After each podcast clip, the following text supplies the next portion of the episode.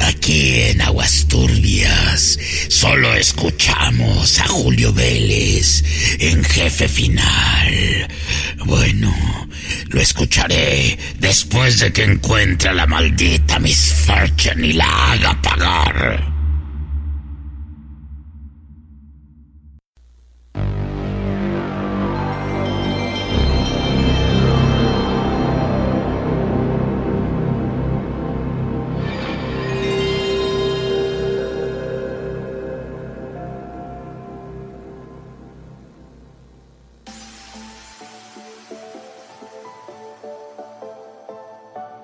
Queridos amigos, yo soy Julio Vélez, ya me anunciaron de una siniestra y divertida forma y es un gusto saludarlos en el programa número 9 de Jefe Final, su podcast relacionado con el pasado, el presente y, por qué no, el futuro de los videojuegos. Vamos con un clásico que a mí me llama la atención muchísimo porque junta precisamente el pasado con el presente de los videojuegos. Sony ha estado lanzando eh, diferentes títulos relacionados con sus clásicos, particularmente en lo que refiere a los videojuegos de PlayStation Portable, que pues ya esta consolita nos dio muchísima diversión y pasó mucho tiempo eh, dándonos incontables títulos, pero lamentablemente su vida llegó a su fin, al igual que el PlayStation Vita en su momento. Lo interesante es que lanzando todos estos títulos exclusivos para PSP, pues ya lanzaron Loco Roco, ya lanzaron el primer Patapón y ahora hablamos de Patapón 2 Remastered.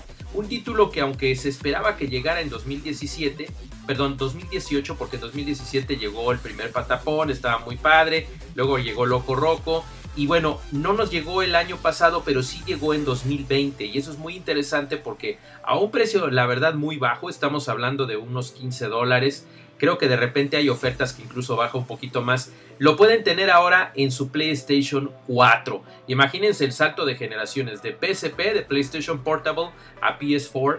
Definitivamente es algo que vale la pena.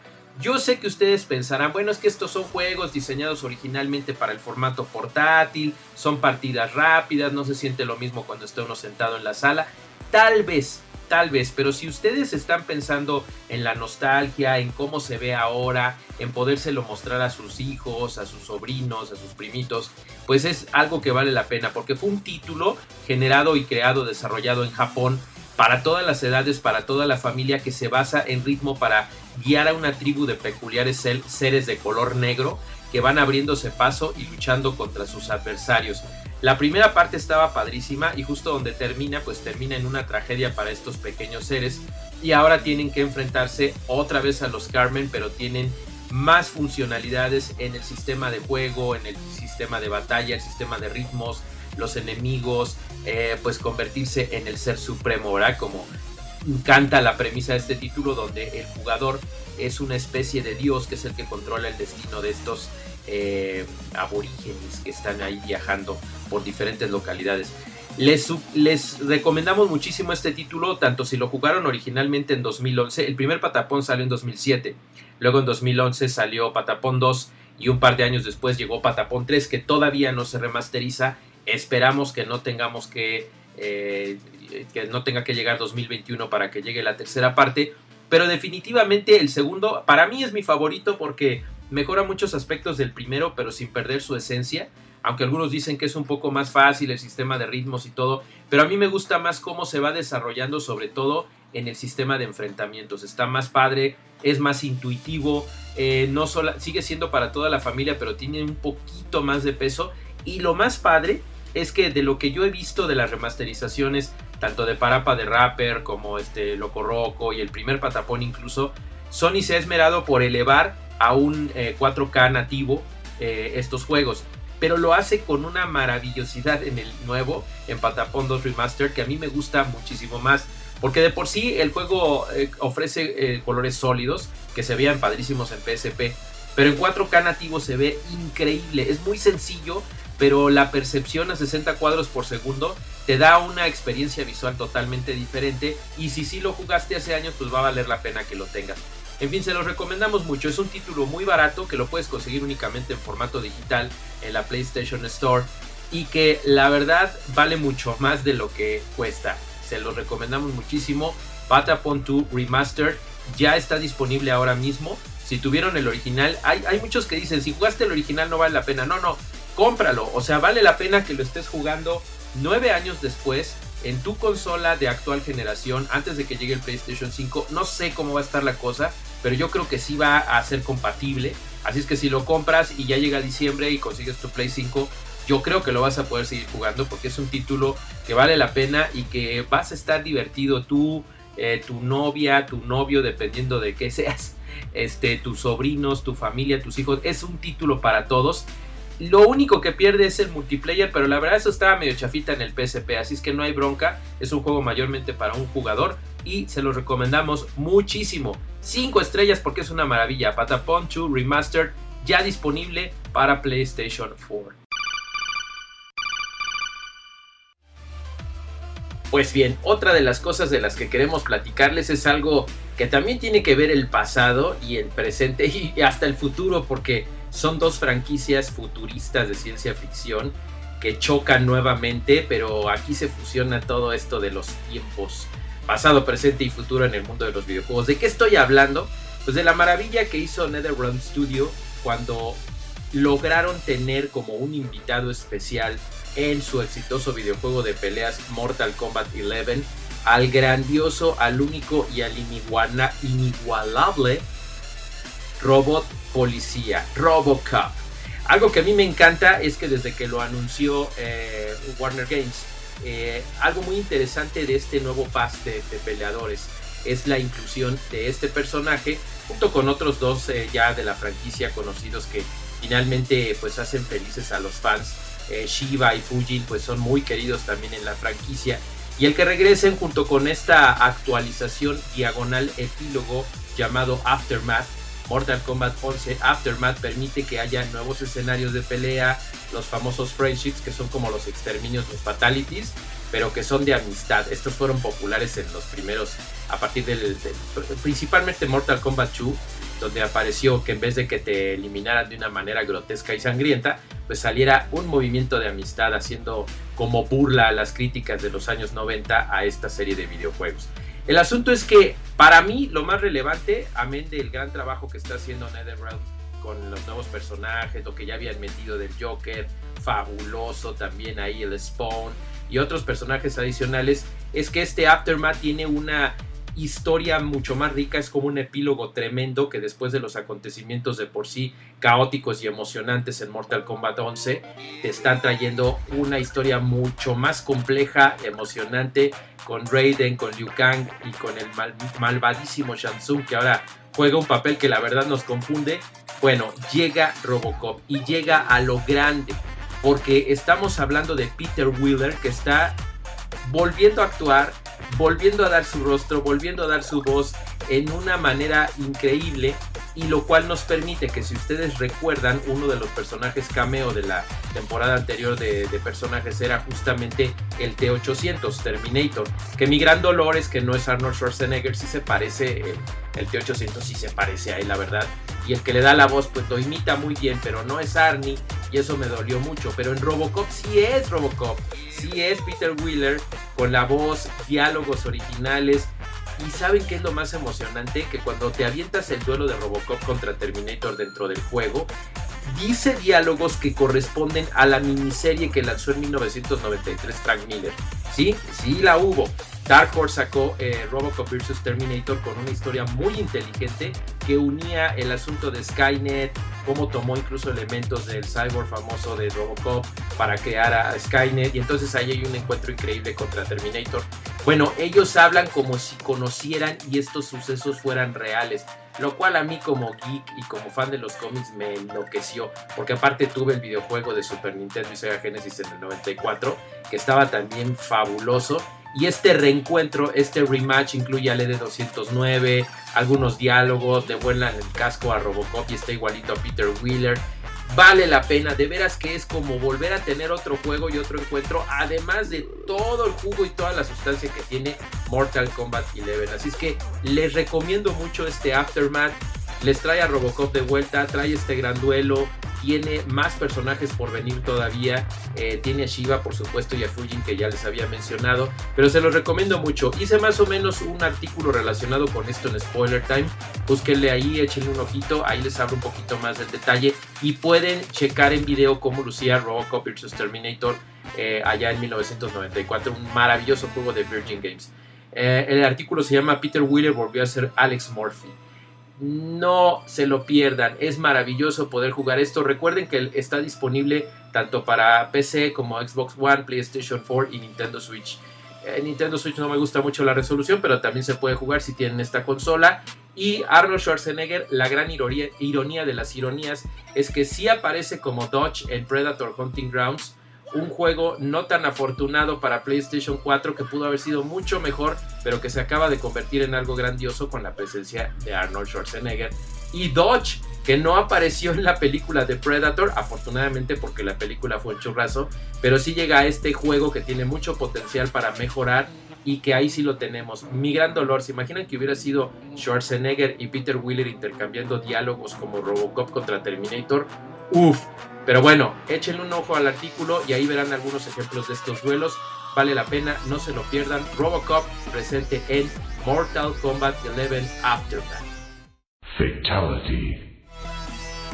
Y bueno, para terminar con los análisis de esta novena emisión de Jefe Final, que pueden, acuérdense, suscribirse a Spotify y a los podcasts de Apple y de Google, les queremos hacer otra reseña, Scale Attack este título me llama mucho la atención porque ya tenía algún tiempo en desarrollo por parte de USA y fueron eh, mejorando tantas de sus características que llamó la atención de una de las grandes marcas que en este caso los distribuye que es Konami.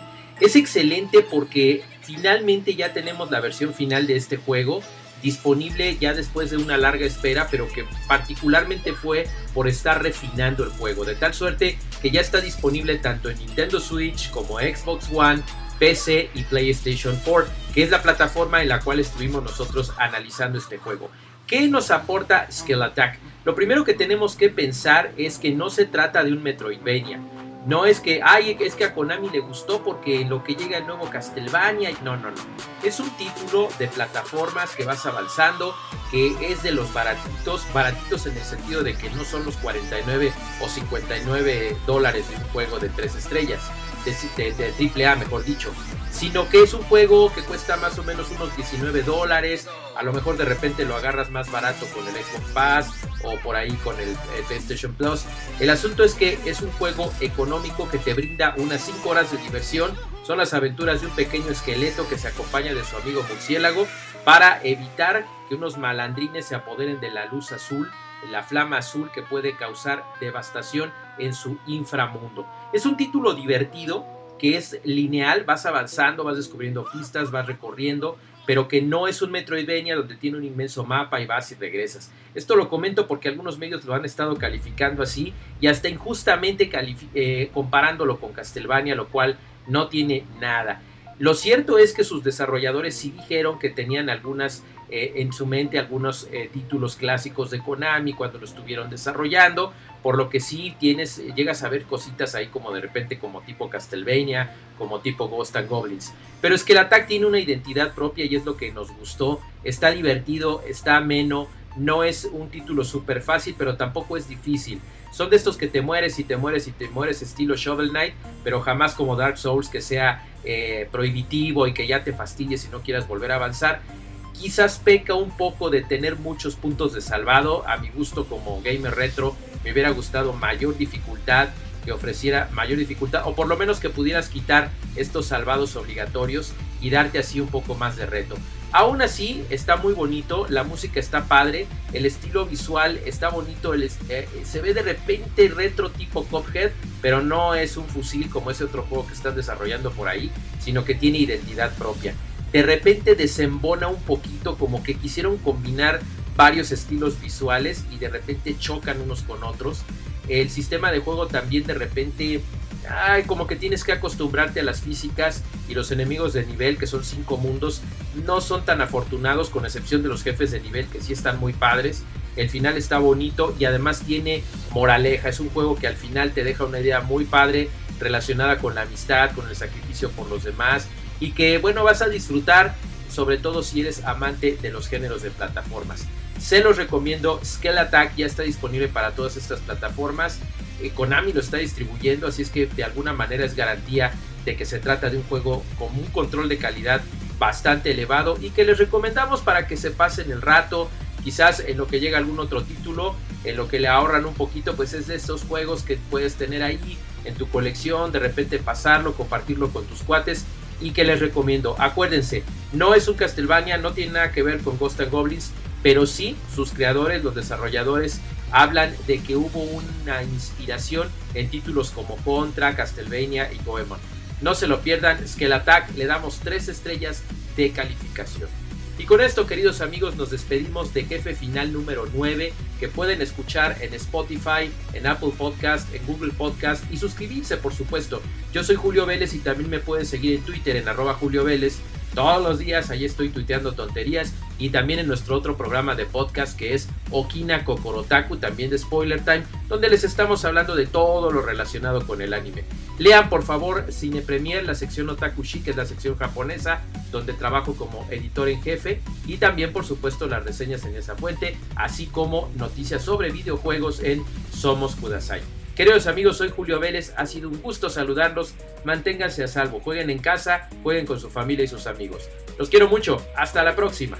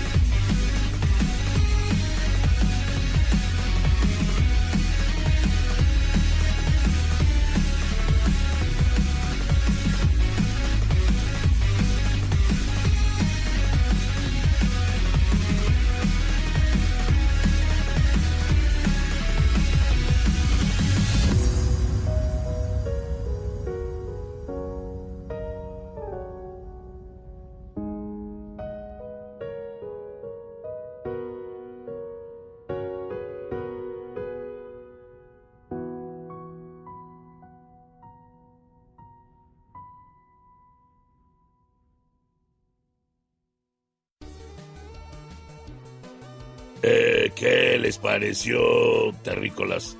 Nunca escuché en Melmac un programa sobre videojuegos tan bueno. No se pierdan a Julio Vélez en el próximo jefe final. Y recuerden, si se lo pierden, bueno, sí hay problema. ¡Ja! Adiós.